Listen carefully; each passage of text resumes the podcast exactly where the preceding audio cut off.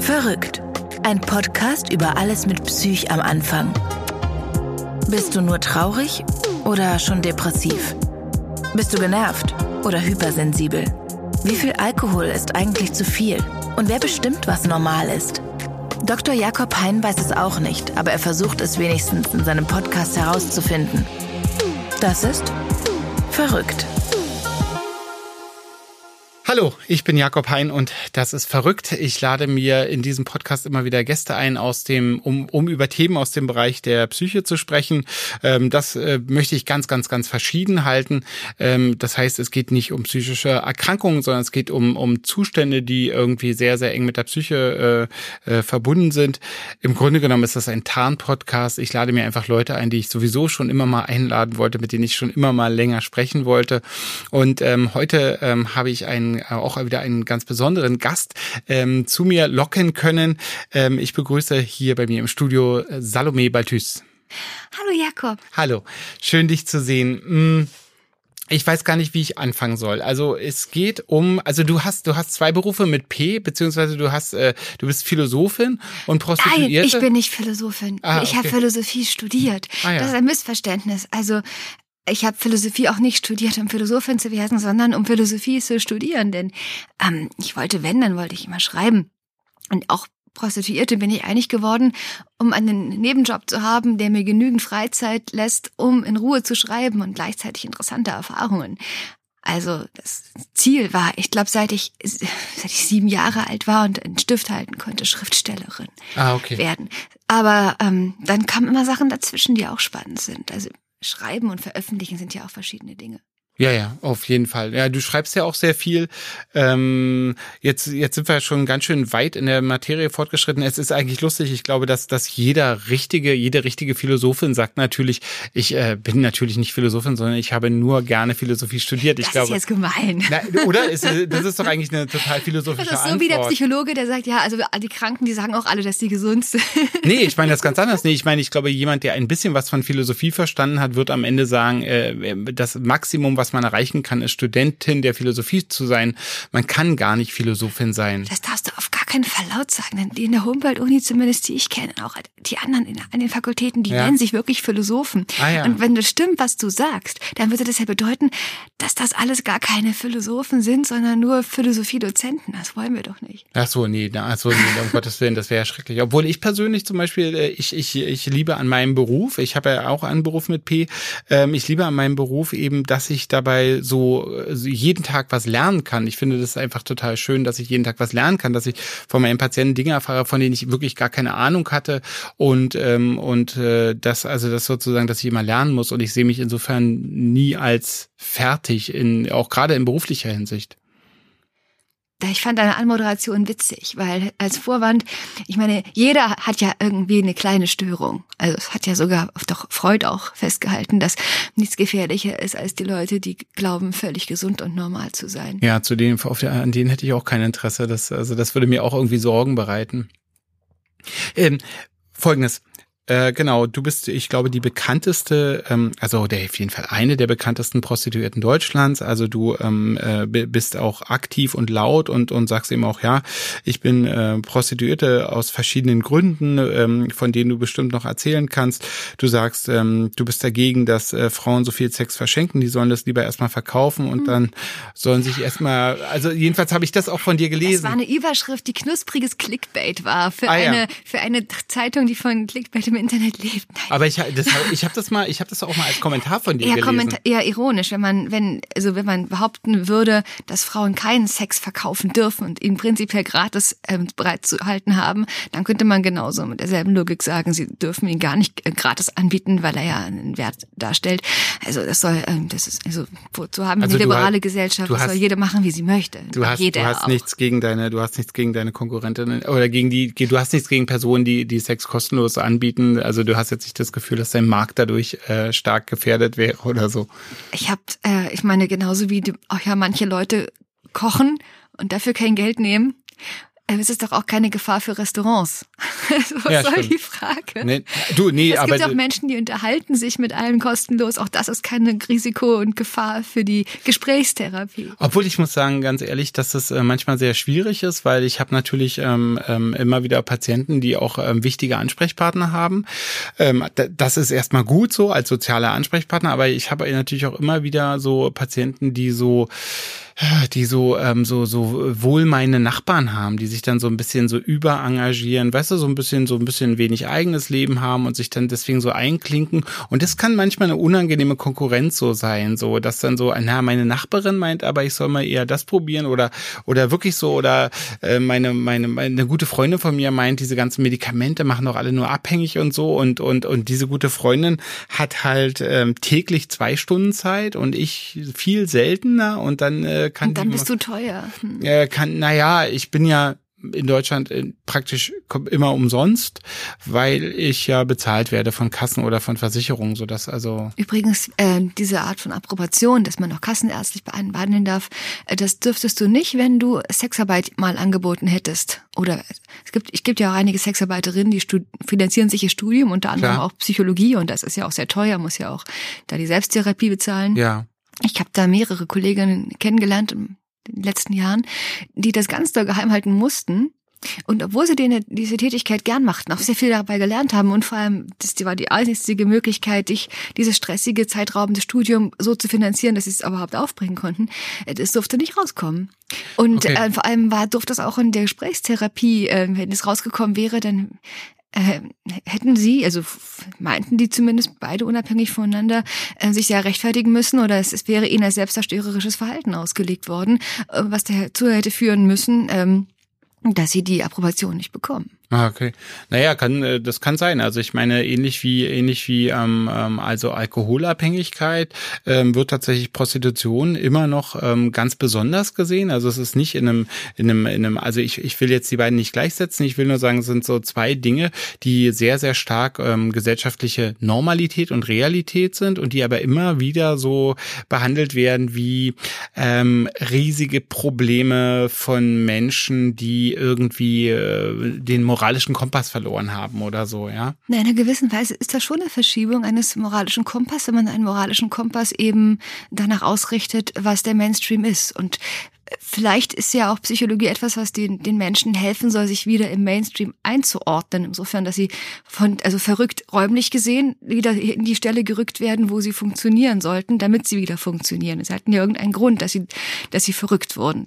Genau, dass etwas ne. sie verrückt hat. Und ähm, bei der, ist es natürlich wirklich so, dass die Sexarbeit etwas ist oder die Prostitution oder auch das promiske Dasein als Frau immer noch bei uns in einer eher christlich geprägten Kultur oder auch eben religiös geprägten Kultur, dass es etwas ist, dazu muss man ganz schön ähm, stark sein, dazu stehen, man muss bereit sein, ähm, sich mit sehr vielen Menschen einfach auch in Kontroversen zu begeben, man muss bereit sein, sich zu exponieren, außerhalb der Gesellschaft zu stellen oder es heimlich zu machen. Genau. Und dann hat man ein Doppelleben, was auch Das ist ja das Normalere, ne? Die, die, die, die, das heimlich, das heimlich zu stellen, ist ja eigentlich das, das ja, normalere und Verhalten. die Begründungen liegen dann, sind dann immer, also das hat mich immer sehr beschäftigt, weil es mich irgendwann anfing so zu stören.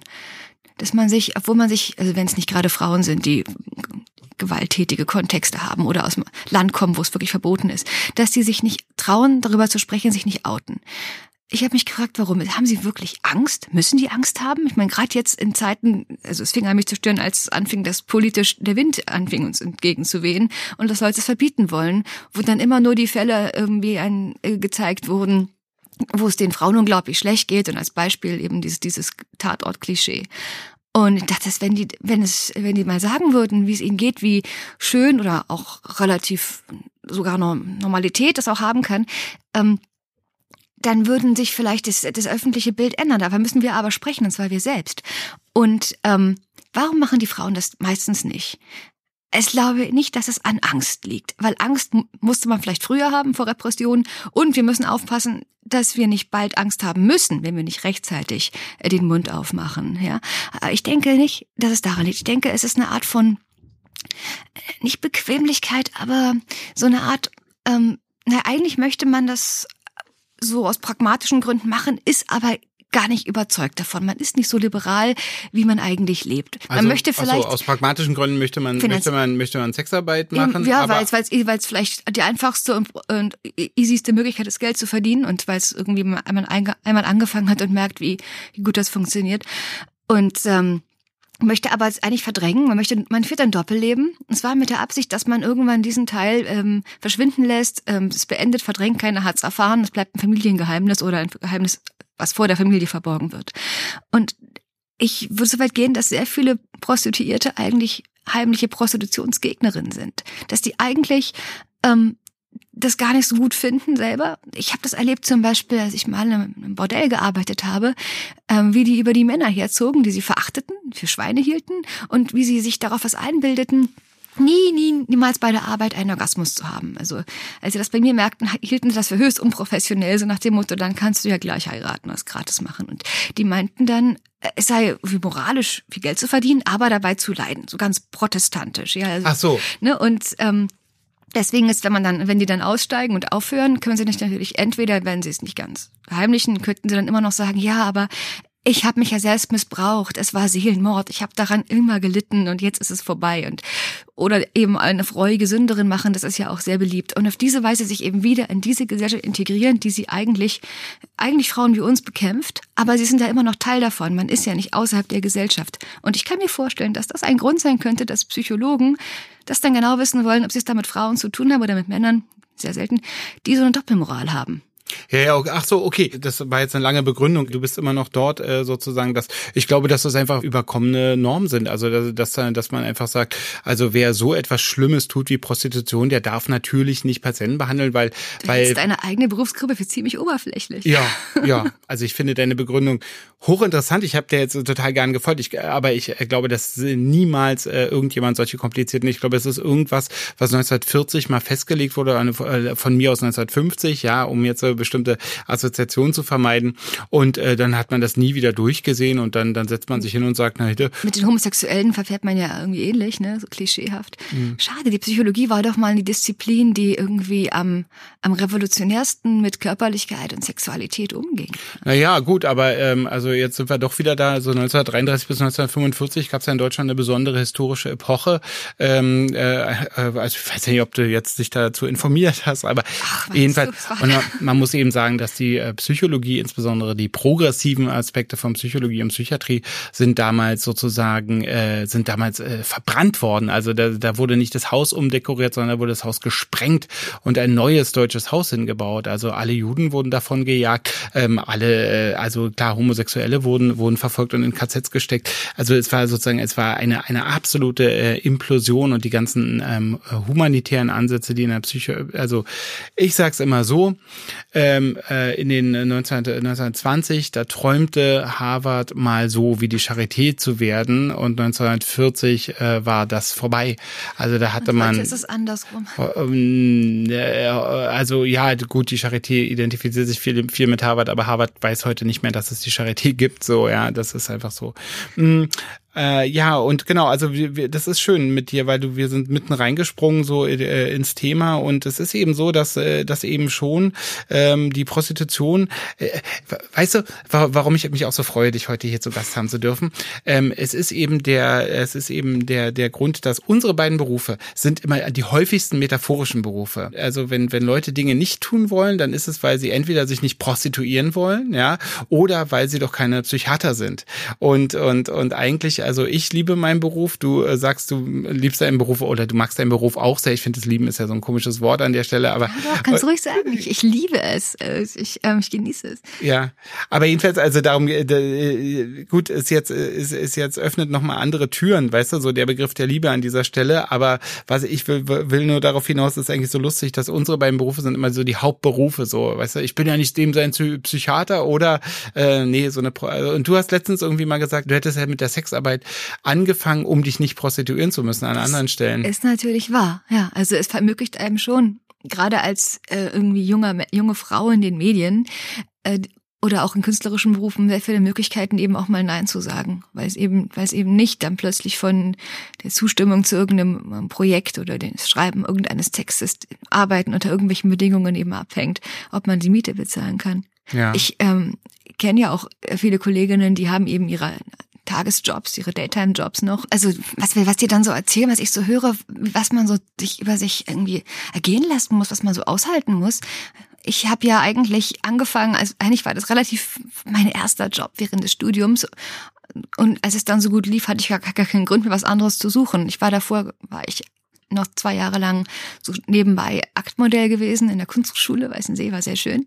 Nur sehr eben schlecht bezahlt. Wer schon mal Modell gestanden hat, weiß, was für eine verdammt harte Arbeit das ist, was für körperliche Schmerzen man da hat, wie ähm, ermüdend das auch ist und, ähm, und wie, ähm, wie, wie selten man das auch machen kann und wie schlecht man bezahlt wird. Das ist einfach ähm, eben, also entweder hat man dann fünf, sechs, nicht drei oder vier, sondern eher so fünf, sechs verschiedene Jobs, um sich über Wasser zu halten und wenn man seinen Eltern nicht auf der Tasche liegen will und ähm, das wollte ich auch nicht und ähm, es war auch so, dass sie meinten, du kannst gern bei uns wohnen, aber wenn du unbedingt eine eigene Wohnung haben willst im Westen, also in, in Kreuzberg, egal wo, ja, dann, dann musst du es dir selbst finanzieren. Und ich habe auch kein BAföG bekommen, weil dafür haben die wiederum doch zu viel. Aber es, ähm, es war aber auch in Ordnung, weil ich war schon 26 und ich mache jetzt nicht meine Eltern dafür verantwortlich, dass sie mich nicht bis zum Ende des stimmt, Studiums da, durchfüttern. Ah, stimmt, das, das wäre so toll. Salome Balthus, meine Eltern haben mich in die Prostitution getrieben. Ja, aber ja, die, genau. die, die Schlagzeile heute nicht. Nee, schade. nee, du, Hm. das, äh, es gibt ja Grenzen der Peinlichkeit. Ah ja, okay, gut, dann lass, lassen wir das Nein. weg.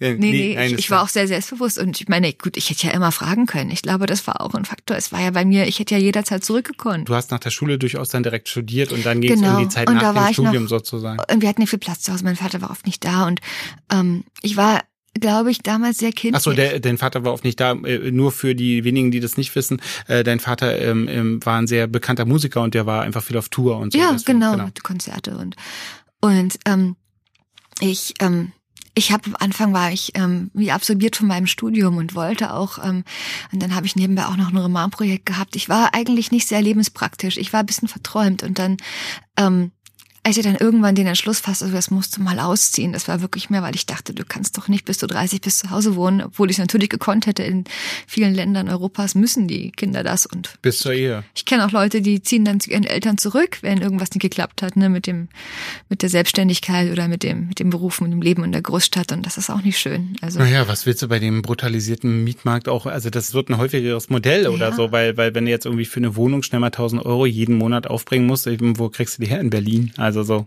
ja, ja. Und, und nicht- ist ja nicht nur das, ist ja doch Krankenversicherung, also was man so braucht. Ja, klar. Ne? Und ähm, insofern, ich glaube, das ist, wäre jetzt ein paar Jahre später gar nicht mehr so ehrenrührig gewesen, aber ich, ich wollte eben auch ähm, diesen, dieses Alleinsein haben. Ich wollte allein wohnen, vor allem. Ich wollte auch nicht in die WG ziehen, ich wollte alleine sein, äh, weil ich zum Schreiben alleine sein muss. Und ähm, also es klappte von Monat zu Monat und auch dann von Monat zu Monat besser. Und ähm, ähm, genau, und du also du sagst, das war dein erster Job. Also du hast dann, du warst Aktmodell und also eh, aber jetzt eben, also so, so nebenbei. eben in eben in der Kunsthochschule und dann hast du irgendwie einen, äh, einen Prostitutionsjob bekommen. Also dann habe ich einfach im Internet geguckt, wie heute alle. Man weiß, es gibt dieses Ding Escort. Dann googelt man Escort-Webseiten, dann findet man jede Menge menschenverachtende, unästhetische Dinge. Ähm, einige Sachen, die ein bisschen edler aussehen, wobei es natürlich für einen ähm, intellektuellen Menschen, irgendwie Studenten interessant ist, so diese, diese Texte, diese Puffprosa. Du musst dir mal, wenn du richtig lachen willst, guck dir mal irgendeine auf Hochglanz machende Escort-Agentur im Internet an und liest dir die Texte durch. Es ist wirklich witzig zum Schießen. Und ähm, teilweise unfreiwillig komisch, so falsche Apostrophierung, falsche Ys und sowas und schlechte Grammatik. Und ähm, Also hast du dir die Escort Prosa durchgelesen und dann ja, also ich habe dann eine Seite gefunden, die ähm, war etwas anders als die anderen. Und dann habe ich da angefangen und habe äh, auch noch verschiedenen anderen Orten gearbeitet, dann, als ich merkte, ja, da läuft es im Hochsommer schlechter oder ähm, die wird gerade irgendwie umgebaut, die Seite, da brauche ich was anderes. Ich habe mich also so ein bisschen dann umgetan. Ich habe mich also in dieser Szene irgendwie bewegt, habe unglaublich viel gelernt, auch über die Szene. Ich habe zum Beispiel gelernt, dass dieses Klischee von dem Zuhälter, dass es gar keine Zuhälter gibt, also jedenfalls nicht im legalen Bereich, ähm, dass es auch gar nicht so ist, dass das irgendwie, man damit rechnen muss, dass es Rotlichtmilieu ist und Kriminalität oder irgendwelche äh, keine Ahnung, Schutzgelder oder diese Ich- ganzen Dinge, ähm, die man, an die man so denkt, nein, das ist eigentlich so irgendwie kleine irgendwie Kleingewerbetreibende, Selbstständige, irgendwie Frauen, die da versuchen, irgendwie an Jobs zu kommen. Ich will natürlich, ähm, ich will natürlich auch sehr stark auf diese psychische Seite hinaus. Also die, die Sexualität wird ja insgesamt, also wird ja ganz klar der Intimsphäre zugeschrieben. Also da gibt's ja sozusagen gar keine, gar keine, gar keinen gesellschaftlichen Zweifel daran. Also du, du wirst da bestimmt viel dazu zu sagen haben, aber, aber das wird ja allgemein der Intimsphäre zugeschrieben. Und es ist ja schon so, dass die eher die meisten Menschen äh, sich nicht prostituieren und, und, und ganz, ganz wenige Männer. Ich weiß gar nicht, ob es dafür einen Markt gäbe. Ähm, wahrscheinlich gibt es irgendeine, wie dem auch sei.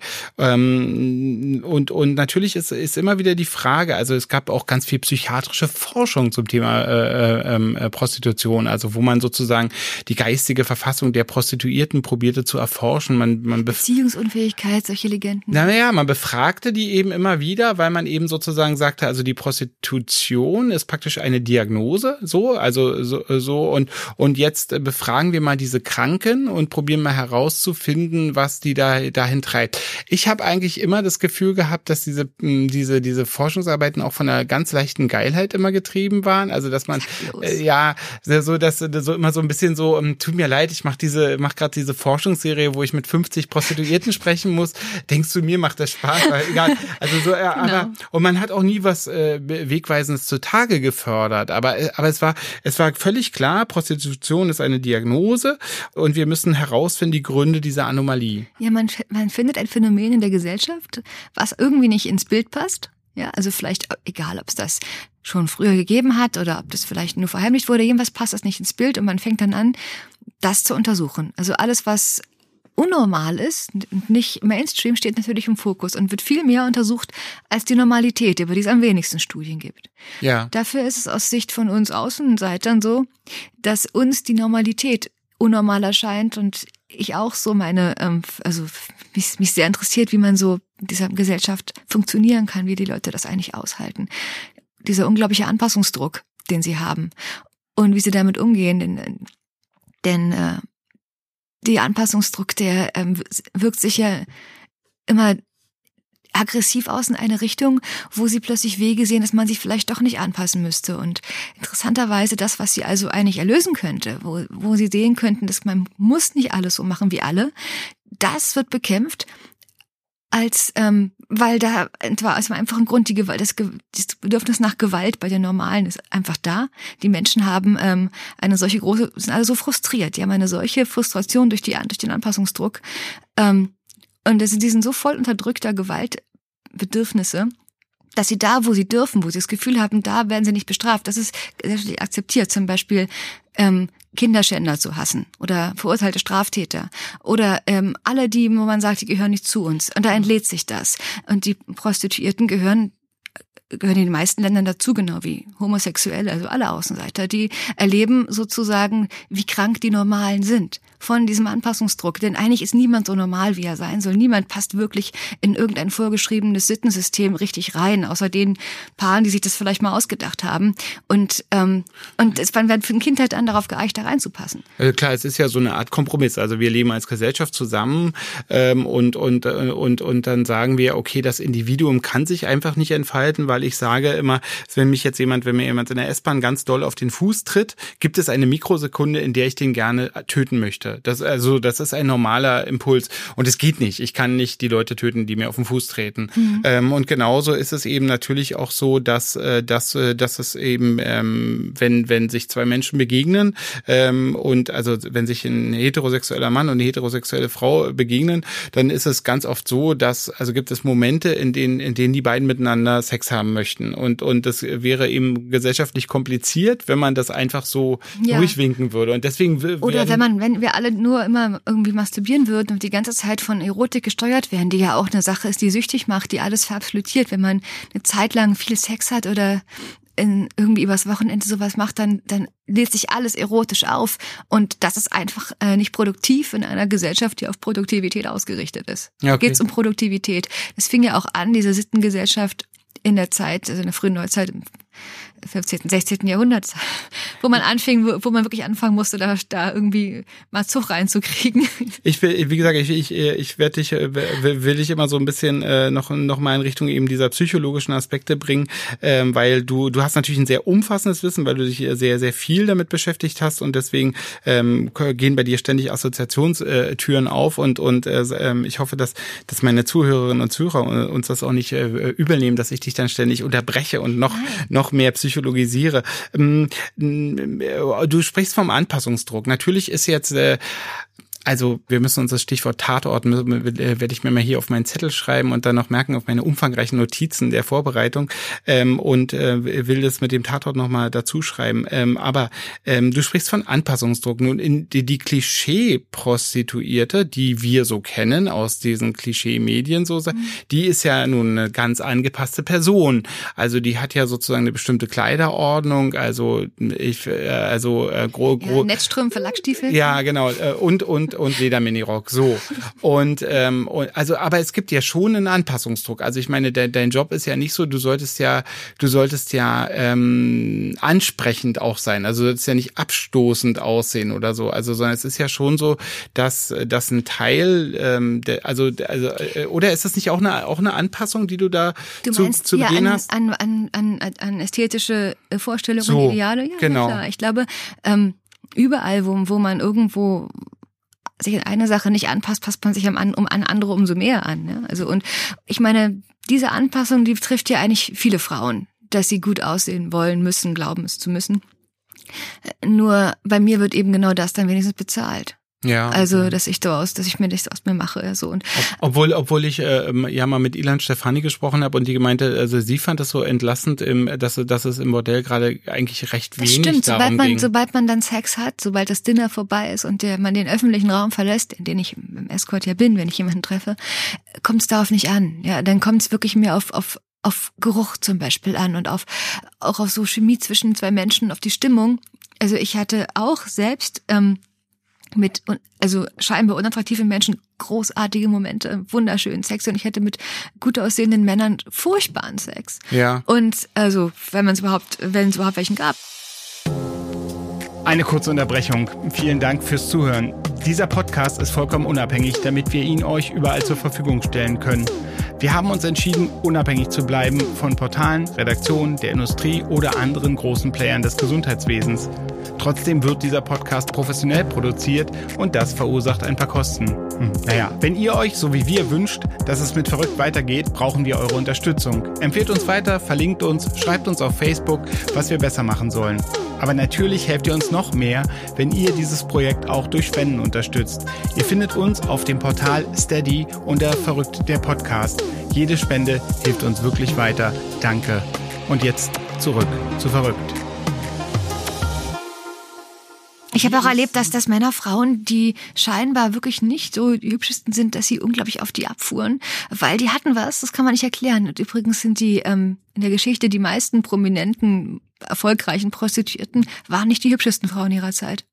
Ja, wo, wo, genau, wobei das natürlich auch damit zu tun hat, dass man, dass man von dieser Frau dann öffentlich weiß, dass sie sozusagen, dass sie, dass sie eben, also man kennt sie öffentlich als sexuelles Wesen sozusagen und automatisch äh, fährt natürlich der normative Blick her hoch und sagt, na, wie sieht die denn aus? Na, so hübsch ist sie nicht. So. Es gab ja immer viele Prostituierte in dieser Zeit auch. Es war aber nicht ja. nur diese eine dann. Ich meine, der Zeit der Kameliendame Paris war voll mit Kokotten. Aber weißt du, ich, ich denke sozusagen in dem Moment, wo ich weiß, das war eine berühmte Prostituierte ihrer Zeit sozusagen, äh, gucke ich mir natürlich sofort das Äußerliche an und sage, na ja, so doll sah sie ja nicht aus. Mhm. Während jetzt bei Marie Curie äh, äh sozusagen äh, würde ich da, also äh, schaffe ich zumindest, äh, mir über ihr Aussehen gar keine Gedanken zu machen soll. Ja, also das ist natürlich auch eine interessante Sache. Die, man sieht die Tätigkeit der Prostituierten, und es ist ja auch immer ein Teil davon, schon so, dass sie schon ihre Oberfläche verkauft. Ne? Ja. Also, dass sie schon doch ein Objekt ist und Sexobjekt sein ist auch äh, etwas, das man ja selbst auch steuern kann. Ich möchte mich ja auch ein bisschen selbst objektivieren, weil es mir dann Spaß macht, mich einzusetzen als Objekt oder meinen Körper. Mhm. Ja, also mein Körper ist dann das Objekt, nicht ich. Also ich bin ja ein bisschen mehr als mein Körper. Ja. Aber trotzdem reicht das auch nicht, denn ähm, es ist ja schon immer noch eine Handlung. Prostituierte zu sein. Es ist nicht ähm, eine Produktbeschreibung, es ist auch eine Handlung. Und niemand hat in dieser Branche Erfolg, der glaubt, es reicht, wenn er einfach passiv dasteht oder ist. Er muss immer agieren, er muss kommunizieren und da stehen jemanden, schlecht, ja. Jemanden da, also genau, oder oder sich hinlegen und dann fertig. Ja, also, ja, er muss immer, also es schaffen, da das Eis zu brechen. Es ist eine kommunikative Akt innerhalb von so einer kurzen Zeit, äh, die Hemmungen zu überwinden bei sich und beim anderen, so dass es äh, im Idealfall für beide äh, eine schöne Sache ist. Ähm, also die meisten ähm, fragen mich, wie ich das mache, sobald dann ich dann mit dem Mann allein bin, das Hotelzimmer irgendwie, die Zimmertür fällt zu und was dann? Ja, was jetzt? Ne? Und steht man sich so gegenüber und es ist auch immer noch ein bisschen aufregend, wie man es dann, wie man die Kurve kriegt, ohne dass es peinlich wird. Also man kann natürlich noch das Gespräch weiterführen, man kann sich auf, den, auf das irgendwie die Sitzgruppe setzen, auf die Sitzmöbel und dann sich weiter unterhalten. Aber es ist ja auch nicht so, dass die Männer dann sofort enthemmt mir die Sachen runterreißen und sich auf mich stürzen. Also wenn das einer machen äh, würde, dann wäre es entweder so ein Spiel und und ähm, der würde ähm, dabei also das nur machen, weil er das Gefühl hat, das macht jetzt mir auch Spaß, das ist klar. Ja, oder wenn es nicht so wäre, dann wäre ich aber auch irgendwie, würde ich ihn schon versuchen, in seine Schranken zu weisen. Und also. Naja, ähm, nochmal zurück sozusagen, also genau, also auch du bist ja äh, in dieser Normalität aufgewachsen, also in diesem, ne, in dieser, also ähm, in der in der Welt, in der wir alle leben, wo Beziehungen und körperliche Sexualität äh, absolut zur Intimsphäre gehören. Ähm, äh, du du kennst also auch ähm, diese diese ähm, allerweltsvorstellungen von Prostitution ähm, und und wie ist es bei dir? Also wie denkst du, hast du, ähm, also es, es wird ja bei dir auch irgendwann eine psychologische Barriere da gewesen sein, äh, über die du mm, kommen musstest? Das ist interessant, dass du das fragst, denn ehrlich gesagt frage ich mich das auch. Also ich finde es vor allem auch erstaunlich, dass, dass allein die Tatsache, dass ich jetzt diesen Job mache, ähm, zu einem so äh, anhaltenden in öffentlichen Interesse führt. Ehrlich gesagt, also ich meine, ich bin in Berlin aufgewachsen, Ostberlin, in diesem liberalsten Ort der Welt. Ich bin ähm, ich habe, gut, es ist ja nicht so, dass wir in Ostberlin oder die, Ossis ständig irgendwo, wo sie gehen und stehen, nackt sind und ficken. Das ist nicht so. Nur, es wird auch nicht problematisiert groß. Es ist einfach, ja, macht man halt. Und ähm, genau, meine, es, sollte, es gab, es gab man, in Berlin ja auch man, diese Partyszene, wo man, warum, äh, was will das? Man sollte unbedingt klarstellen, dass du mit ähm, Ostberlin liberalster Ort der Welt äh, meinst sexuell liberal. Es war sozusagen, es gab auch ganz, ganz, ganz viele ich meine Einschränkungen eigentlich eher Ostberlin nach der Wende, meine Okay, da bin ich dabei. Also, oder da Berlin, nach, Berlin nach der Wende. Ich meine, Kreuzberg ja. ist ja auch insofern dann wie diese Szene. Und also da gab's, äh, es gab ja diese Partykultur, es gab FKK, es gab irgendwie, es ging dauernd irgendwie auch um Sex. Und als Student hat man dann auch irgendwie auf Partys, wo man irgendwie dann auch so ähm, hippie-mäßig durch die Gegend vögelte, oh, Schlafzimmertür auf, wollte die Jacke holen, da vögeln welche, okay, lass euch nicht stören. Äh, gehst ins Bad, oh, in der Dusche steht eine mit einer anderen oder mit jemandem und es gibt diese Clubs, es gibt ähm, einfach eine sehr liberale Szene und wenn man da so reinwächst, dann denkt man auch irgendwann, ja, das ist eben die moderne Zeit. Und äh, der Schritt von irgendwie ähm, viel, also viel abends ausgehen, One-Night-Stands haben und ähm, ähm, ja, oder viele so flüchtige Beziehungen und dann der Schritt, gut, dann mache ich es jetzt mit Leuten, die dafür bereit sind, auch ein bisschen was zu bezahlen oder ein bisschen mehr. Und ähm, in einer, im schicken Ambiente, das ist dann einfach nur noch eine Stufe mehr. Ich hatte diese Hemmschwelle also tatsächlich nur insofern, dass ich, dass mir irgendwie klar war, Leute denken, ich sollte sie haben. Wenn man darüber liest in der Presse, hat man dauernd diesen Satz, was macht das mit dir? Bei keinem anderen Beruf wird man gefragt, was macht das mit dir? Doch, also, bei du, meinem. Ah, ja, siehst du? Ja, und gut, und vielleicht auch bei, keine Ahnung, also jemand sollte das viel eher mal einen Rettungssanitäter fragen, ja, oder, oder eine ähm, Schwester in einem, in einem Sterbehospiz, ja, das oder so, ne? Gut. Aber, auch ähm, du, auch eine, auch eine, auch eine Mitarbeiterin, also im, die im, haben, im, Mitarbeiterin im Innendienst in der Versicherung, also das, äh, das ja, kann, oder, oder jemand, der Leuten die Jobs, so diese, diese, diese ähm, Firmen, die Kündigungen ausschreiben und sowas, ja. ja. Na gut, aber, aber das irgendwie verglichen mit dem, dass man mit jemandem schläft, was ja eigentlich eine alltägliche Sache ist, die alle Menschen tun, so wie Essen. Warum sollte denn das jetzt ausgerechnet? Das ist doch gar nicht so was Außergewöhnliches. Man hat, man macht in einem Hotelzimmer das, was andere Menschen ohne Geld im Hotelzimmer auch tun. Aber auf irgendwelchen Gründen ist das, und zwar noch mehr als irgendwie die, äh, die ähm, ähm, polygam rumvögelnde junge Frau äh, oder Frau, noch irgendwas anderes wegen diesem Ja. Faktor des Geldes. Ah, ich glaube, äh, ach, ich glaube, das hat, hat ganz viele Gründe. Ich glaube, dass das sozusagen ähm, erkennbar ja eine liberalere Sichtweise auf Prostitution möglich ist, dass du einfach ähm, äh, dich zu erkennen gibst und und du bist einfach eine ähm, hörbare Stimme und dann und dann äh, es ist einfach auch toll mit dir darüber zu sprechen. So hängt das, glaube ich, zusammen. Ich glaube, es ist ja sozusagen, also da kommen viele Faktoren zusammen. Ich bin schamlos. Und das ist, äh, meine ich wörtlich, denn ich schäme mich dafür wirklich nicht. Es gibt, würde andere Dinge geben. Wofür schämst du dich?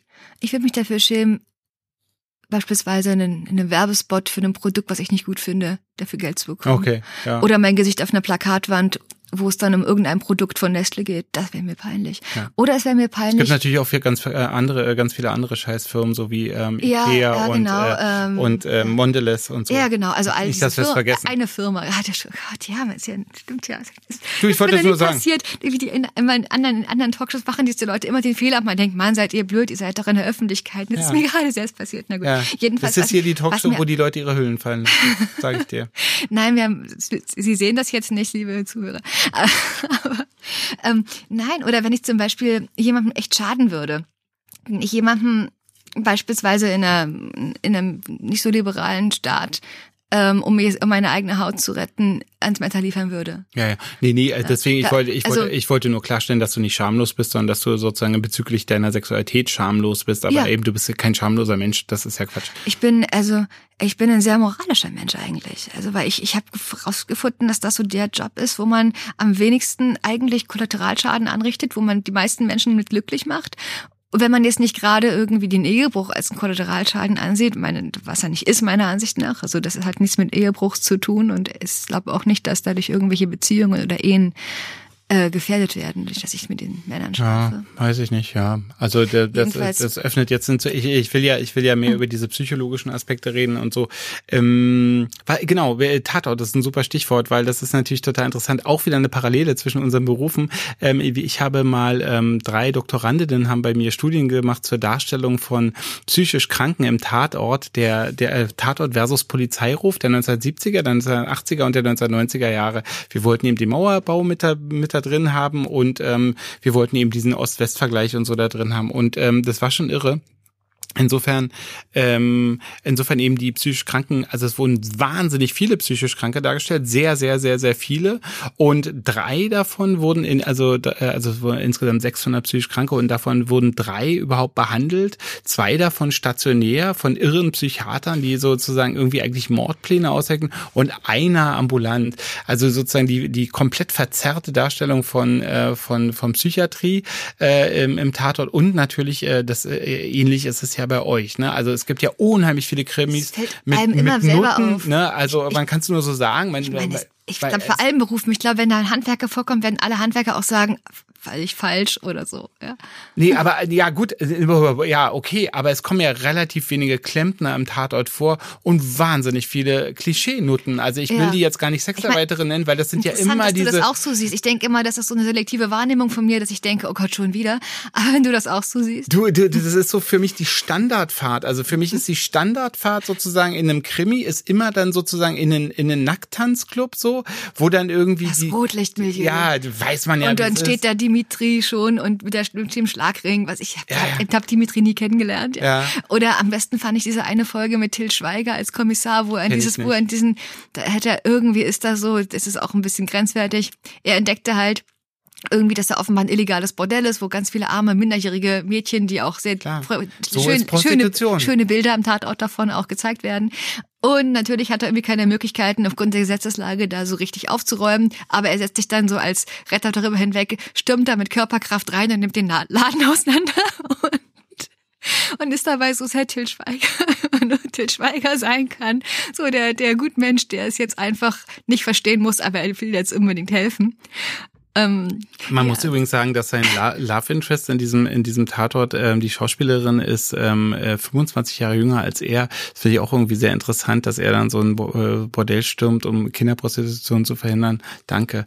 ähm, finde ich echt ganz gut. Aber gut, also aber gut, äh, sie, man muss ja sagen, die ist die ist glaube ich 30 äh, und und damit im Fernsehen gleichaltrig wie er. Und das macht natürlich was. Ich denke immer, also meine Argumentation damals in die, also unsere Argumentation in diesen Dissertationen über Psychiatrie war, dass wir sagen, hey, wenn du das jeden Sonntag siehst und die Einschaltquoten sind und bleiben fantastisch, irgendwie 10 Millionen Leute gucken den Tatort, Ja, ich meine, es dann ist das, macht Por- das, was mit dir. Es ist das, das, das, das Porno des braven Bürgers, ne? Na, aber ich will sagen, aber das, das macht was mit dir, weil du irgendwie das Gefühl hast, wenn du jede Woche sozusagen im öffentlich-rechtlichen Rundfunk irgendwie ungefähr so äh, ganz klar gezeigt hast, Leute, das ist Prostitution.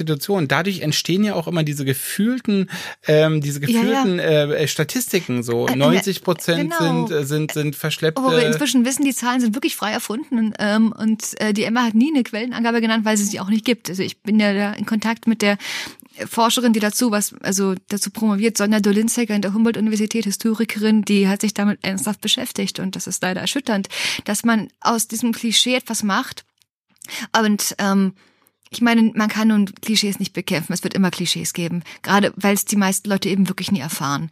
Man kann natürlich irgendwann dann sagen, gut, es gibt auch Arthouse-Kino, wo man was dagegen stellt. Aber man sagt, das gibt's eben auch. Man könnte natürlich auch irgendwann auf die Idee kommen, einen ganz anderen Tatort zu machen. Nur Krimis funktionieren eben auch mit Stereotypen, weil ansonsten Ja. kriegst du die Geschichte nicht mehr unter. Das ist ja auch eine ein- Schreibtechnik, bist ja auch Autor. Du weißt, wenn man was erzählen will, dann muss man sich auf eine Sache konzentrieren und der Rest ist in so einem Krimi dann eben Klischee. Es passieren ja auch mehr Morde im, im, in, in im Tatort zum Glück als in Deutschland geschehen, so glaube ich, oder? Ich weiß gar nicht, wie viel, wie viele Morde überhaupt passieren in Wenn Deutschland. man es zum Beispiel in, einem, in diesen Tatorten, wenn man die Polizei als eine Schlägertruppe zeigen würde, die dauernd, äh, die dauernd ähm, mehr oder weniger unbescholtene Bürger zusammenschlägt, dann hätten die Leute auch Angst vor der Polizei auf der Straße. Ja. Also, Ja. Und ähm, Und diese Art von Prostitution, wie die, wie sie da dargestellt wird, die es sicherlich auch gibt, ne? Also Genau, die, die, also- also, also darüber sollte man auch nichts Positives sagen, oder? Also ich ähm, ähm, bin ja da so furchtbar differenziert, was das angeht. Natürlich, äh, ich meine, es ist ja nun gar keine Frage, dass es, dass niemand zu, zu, zum Sex gezwungen werden sollte. Ähm, gerade weil die Frauen, die dazu gezwungen werden, ja auch nicht der Gäste gerne das Geld behalten dürfen. Warum sollte man sie dann zwingen? Das wäre ja unlogisch. Ja, man zwingt sie ja, wenn man das Geld haben will. Ähm, oder wenn man sie selbst vergewaltigen will ohne Geld. Und ähm, natürlich, ähm, da gibt's da gar nichts zu diskutieren, dass das, ich meine, was für eine Frage. Das ist natürlich auch bereits illegal. Ne? Und die Gesetze scheinen irgendwie nicht so richtig zu greifen, weil ähm, entweder ist es, gibt's, sind die Kontrollen zu schlecht, die internationale Polizeiarbeit funktioniert nicht oder irgendwelche Leute, auch Politiker, profitieren vielleicht sogar daran. Dann gibt's ja ein paar, will ich jetzt nicht so weit ausholen, aber, ähm, aber ich glaube, die meisten, die man da sieht, wo man das dann raufprojiziert, die sind keine Zwangsprostituierten. Ich habe mich ja auch, weil das Thema mich beschäftigt und ich denke, ich kann das nicht so individualistisch und für mich machen, bin ich ja auch im Berufsverband drin, der sich eben für die Belange auch von eher benachteiligten Sexarbeiterinnen, Kolleginnen einsetzt. Also das ist ein Berufsverband, das sind nur ähm, also tätige oder ehemalige äh, Sexarbeiter, wie, wie sie sich nennen, drin, die eben so eine Interessen, Interessenvertretung gegründet haben, das sind natürlich immer furchtbar wenige, klar, wer macht, ich meine, wie in jeder Berufsgruppe ist dann die Interessenvertretung klein, die, die eben noch die Kapazitäten haben und auch die Fähigkeiten und auch das Interesse an politischer Arbeit. Und einige, also wir haben mit großer Mühe immer versucht, da auch Kolleginnen von der Straße, vom Straßenstrich und ähm, da reinzuholen, die naturgemäß, ähm, weil sie auch so sehr mobil sind und mal da, mal dort sind, jetzt sich nicht irgendwie auf Gremienscheiße einlassen oder auf Berufsverbandstreffen oder auf einen E-Mail-Verteiler, wo man dann was rumschreibt und Englisch und Deutsch, ne? Obwohl wir ja auch in anderen Sprachen machen, aber aber diese, diese Frauen, ähm, ähm, die sind pragmatisch. Ich würde jetzt nicht sagen, dass die total gerne Sex haben und diese Arbeit so, jetzt so lieben wie ich, weil unter diesen Bedingungen äh, macht es bestimmt nicht so viel Spaß, wobei äh, ich will ja auch nicht vorauseilend sagen. Es ist oft erstaunlich, was die einem dann so erzählen. Ich habe ja auch schon mal von einer gehört, die meinte, nein, sie kann sich das so einteilen und sie ist, macht es lieber da, als ihr Gesicht im Internet zu haben und ihre Daten da zu hinterlassen. Und ähm, ich kenne noch äh, eben die typische Geschichte, da ist halt eine, die hat irgendwie studiert in einem, in, keine Ahnung, in Moldawien oder in, in Rumänien, äh, findet da aber überhaupt keine Arbeit, die irgendwie angemessen bezahlt ist und ist ein halbes Jahr in Deutschland, zieht es durch und dann fährt sie wieder für ein paar Monate nach Hause und macht, baut da ihr Leben weiter auf. Natürlich oft ohne Arbeitserlaubnis und irgendwie auch illegal und ohne Reiseerlaubnis oder also ohne Steuern zu zahlen. Aber ähm, ich meine, da bin ich auch dann auf, dann auf der Seite meiner Kollegin, wo ich sage, ich, ich kann sie verstehen, wenn sie eben diese Wahl trifft. Sie, wenn sie könnte ja genauso gut schwarz irgendwie putzen. Sie könnte ja genauso gut auch in Rumänien sich eine billige Arbeit suchen. Sie könnte auch betteln. Aber sie macht das alles eben nicht. Sie macht eben das. Und Wie, wie, wie, wie, ich verstehe, ist ja so auch meine Aufgabe. Ich will noch mal so so so zu einem Aspekt zurück, ähm, der der sozusagen noch mal in eben in, an diesen an dieser ähm, psychologischen Dynamik gerüttet. Äh, du, wir, wir reden ja immer immer sehr viel auch über andere. Also das ist ganz besonders in, in, an dem Beruf, dass man immer ganz viel über andere und über, über sozusagen die Sichtweisen von anderen auf deinen Beruf äh, redet. Also dass die eine ganz große Rolle spielen. Politiker äh, haben immer eine Meinung zu deinem Beruf ähm, oder sie oder sie rennen lieber gleich weg weil, und sagen, äh, frag mal lieber die, die hat eine Meinung zu dem Beruf, ich sag dazu lieber gar nichts und so weiter. Ähm, und ähm, es ist eben so interessant, ähm, irgendwo ähm, wissen alle immer alles über euch, so also oder über dich. Ich also ja auch, gerade genau genauso gemacht. Ich habe ja gerade auch einfach mal Vermutungen angestellt über Ja. ein Feld in meinem eigenen Beruf, was mit meiner Arbeit eigentlich nichts aber was zu tun macht hat. das, was macht das mit dir so, dass die Leute immer so denken, sie wissen das über dich? Also das muss immer so sein, du wirst Ja, äh, da hast du ja gerade gemerkt, was das macht. Es, man gerät in so eine ständige Verteidigungshaltung. Man gerät dauernd in so ein Gefühl, da will mich jetzt jemand angreifen, äh, weil er ähm, Aber du fühlst dich nicht von mir angegriffen. Nein, nein, nur, Okay, nur ich- halt von der Art von Fragen. Ja, ja. W- Von meiner Art von Fragen? Nee. Nein, nein, nein, Okay. einfach so. Nee, du ähm, musst es sagen. Ich Also, bin ja, ich bin ja da einfach schon so oft dazu gefragt worden. Genau. Ich bin immer dazu äh, Aspekten meiner Arbeit befragt worden, die meine Arbeit in keiner Weise sind. Ja, was habe ich äh, zu tun mit diesen Frauen, die ich vom Taxi aus in der Straße stehen sehe? Ich meine, ich sollte und dann heißt das immer, sollte es mit ihnen immer mehr zu tun haben. Gut, dann ist man im Berufsverband, reicht aber nicht, weil da sind sie auch nicht. Was soll man machen? Ja, ähm, ich weiß über die Sachen tatsächlich nur marginal. aber wieder zurück zu dir. Also diese, dieser, dieser Aspekt, dass die Leute immer wissen. Ja, man fühlt sich ähm, Ja. eben nicht nur irgendwie grundsätzlich kritisiert, als das, was du machst, ist nicht in Ordnung. Und dass du es in Ordnung findest, ist noch mal mehr nicht in Ordnung. das ist noch schlimmer, oder? Ja, ja, genau. Also Aber es wenn, ist doch wenn ich es selber nicht in Ordnung finden würde und sagen würde, naja, ich weiß doch nicht, was ich sonst machen soll, dann wäre es wahrscheinlich noch weniger provokant, daher wäre es nur mitleiderregend, äh, als wenn ich sagen würde, ich, ich will das aber machen und ich behalte mach mal Und es ist wie eine Sicht- Diagnose, oder? Also es ist wie eine, also es wird sozusagen von bestimmten Kreisen also wie eine Diagnose gesehen, dass man gesagt wurde, die macht es und und und und also sozusagen der einzige Grund, dass sie es machen kann, ist ja eine psychologische, irgendeine Das ist psychologische konkret so Kondition. gegangen mit Sandra Konrad, ähm, mit der ich zusammen in der Talkshow war. Kenn ich nicht. Mhm. Sandra Konrad hat dieses, ähm, hat ein Buch geschrieben, das ist, ist auch recht auf den Medien, ist auch Psychologin, glaube ich. Wenn Ich will nicht keinen Fehler machen, ich weiß nicht, ob sie Therapeutin oder Psychologin, Psychoanalytikerin ist. Ähm, kann man ja nach rausfinden. Ähm, ähm, jedenfalls ist ihre, ihre Grundthese, dass äh, Frauen ähm, sexuell ähm, Probleme haben, weil sie eigentlich darauf getrimmt sind, nur das schön zu finden, was Männer erwarten, dass sie schön finden sollen oder eigentlich gar keine eigene weibliche Lust haben Okay. äh, wo ich sage, das ist eine interessante, also höchst interessante Ansicht. Äh, Die Frauen, denen das so geht, tut mir leid, mir geht's nicht so.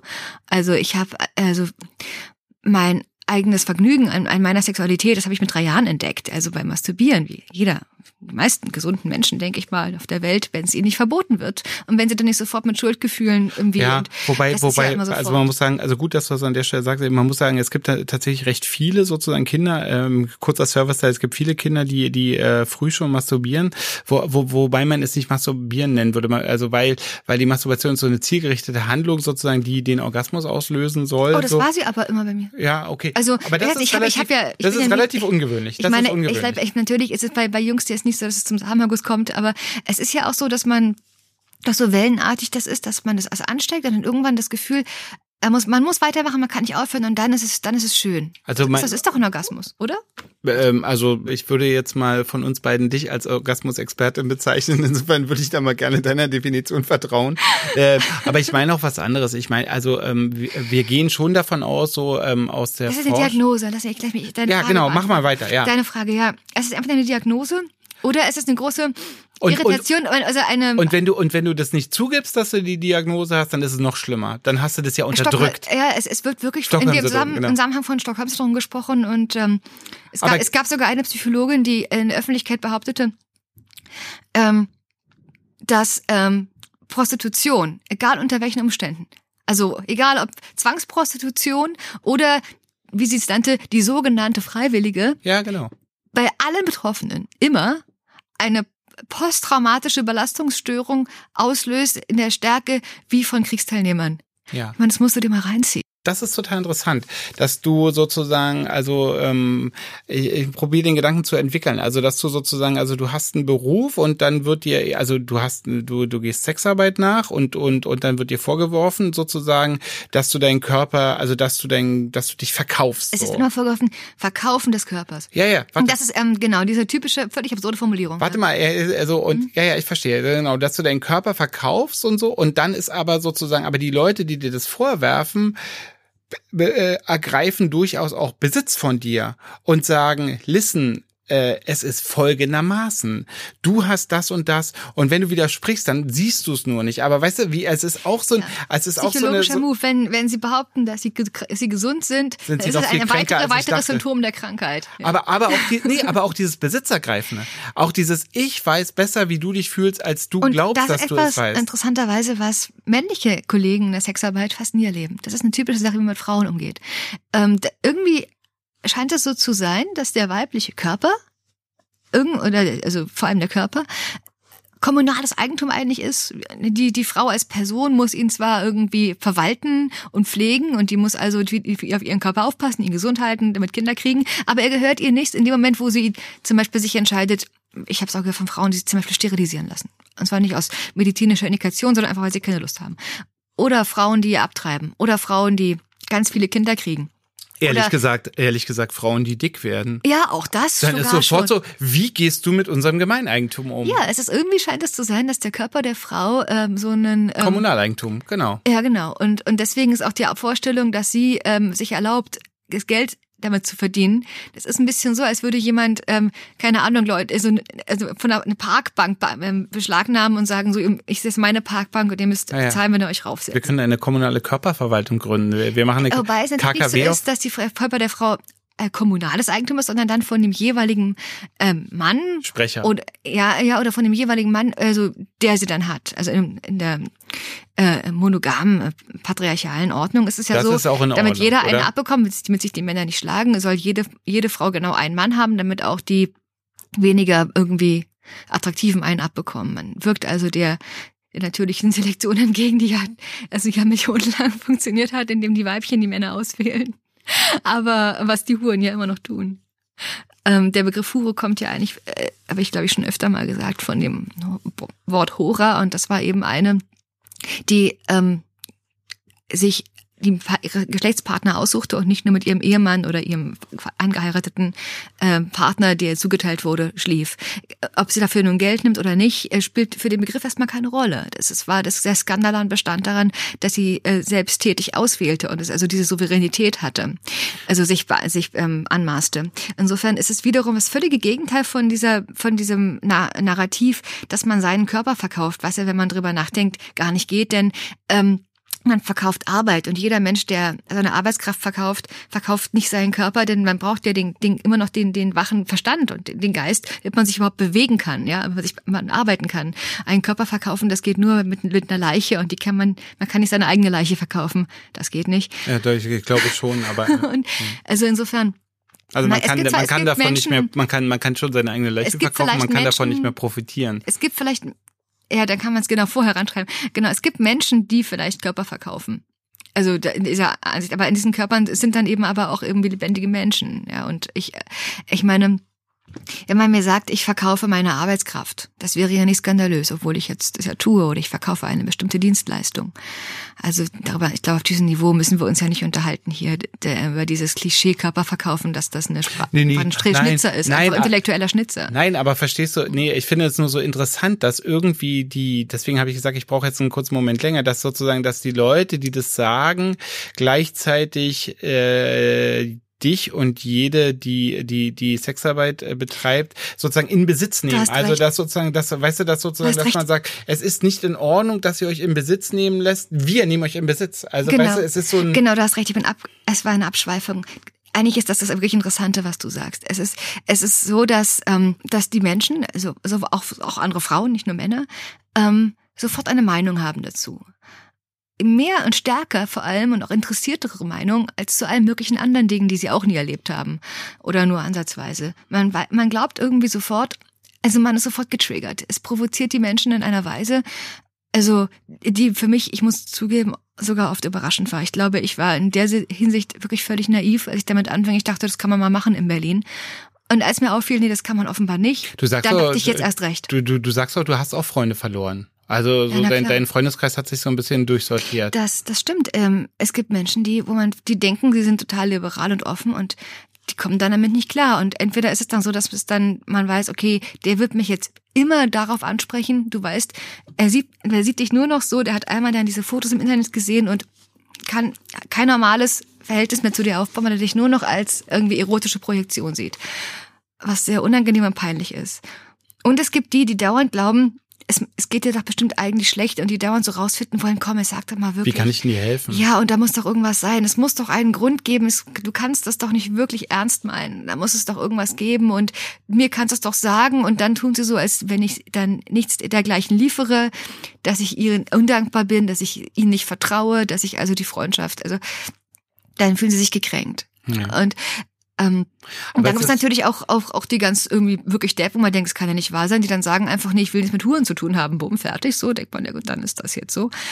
Ähm, äh, dann gibt's die scheinbar total ähm, ähm, aufgeklärten, sich für links haltenden Menschen, die sagen, du unterstützt damit eine Funktionsweise äh, des Patriarchats und des Kapitalismus. Und das ist so eine kapitalistische Einstellung zur Welt, ähm, dass äh, du unterstützt damit Ausbeutung und ausbeuterische Strukturen. Es ist strukturell falsch, was du tust ich meine, als ob man sich in anderen Berufen, wo es wo man Geld verdient, nicht auch. Aber wobei, wobei das äh, da, da äh, bei dieser Argumentationskette hätte ich immer sofort die Bedenken, dass hier eigentlich eine, ein ganz anderes Problem vorliegt und dass dieses Problem mit einem Überbau begründet werden soll. Also mhm. eigentlich sind es Menschen, die nicht mit Prostituierten sprechen wollen und die das aber viel hübscher verpacken können als äh, mit ich spreche, ich will nichts mit Huren zu tun haben. So einfach. Mhm. Das yeah. klingt für mich sehr hübsch verpackt, aber nicht glaubwürdig. Wobei natürlich man auch fragen kann, was meint jemand, der sagt, ich will nichts mit Huren zu tun haben, der muss ja auch Gründe haben dafür dafür. Das ist ja schon.